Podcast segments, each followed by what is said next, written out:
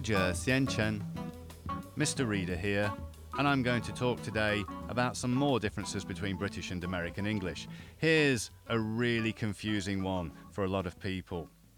In the United Kingdom, when you enter a building, you are entering that building on the ground floor. I think anywhere else in the world, they call it the first floor. If you go up the stairs to the next floor, then in most places in the world, then you are then on the second floor. However, in the United Kingdom, you are on the first floor and not the ground floor, you see. If that building is residential, that means if many different families live in that building, then in the United Kingdom we would call that a block of flats. In the United States, we'd call it an apartment building.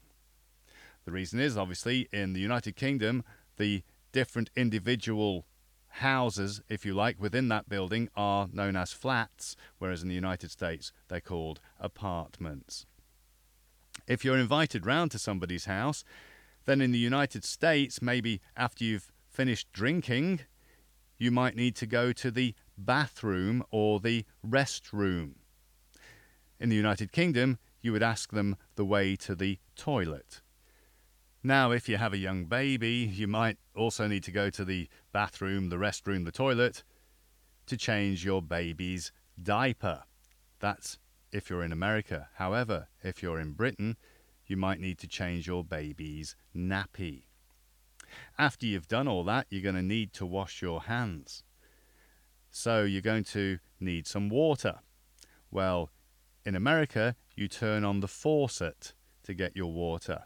In Britain, you turn the tap on.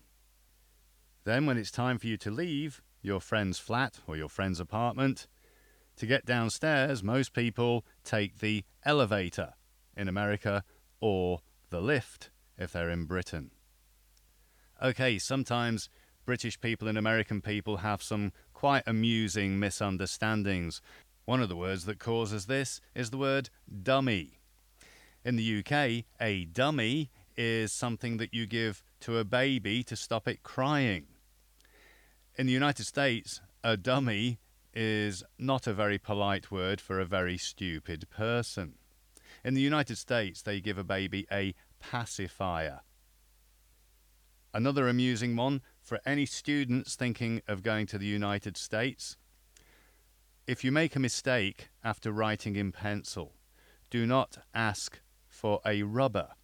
This is fine in the United Kingdom. A rubber is simply the thing that you rub on the bit of paper which gets rid of the mistake that you've made. However, if you ask for a rubber in America, then you are asking for a condom.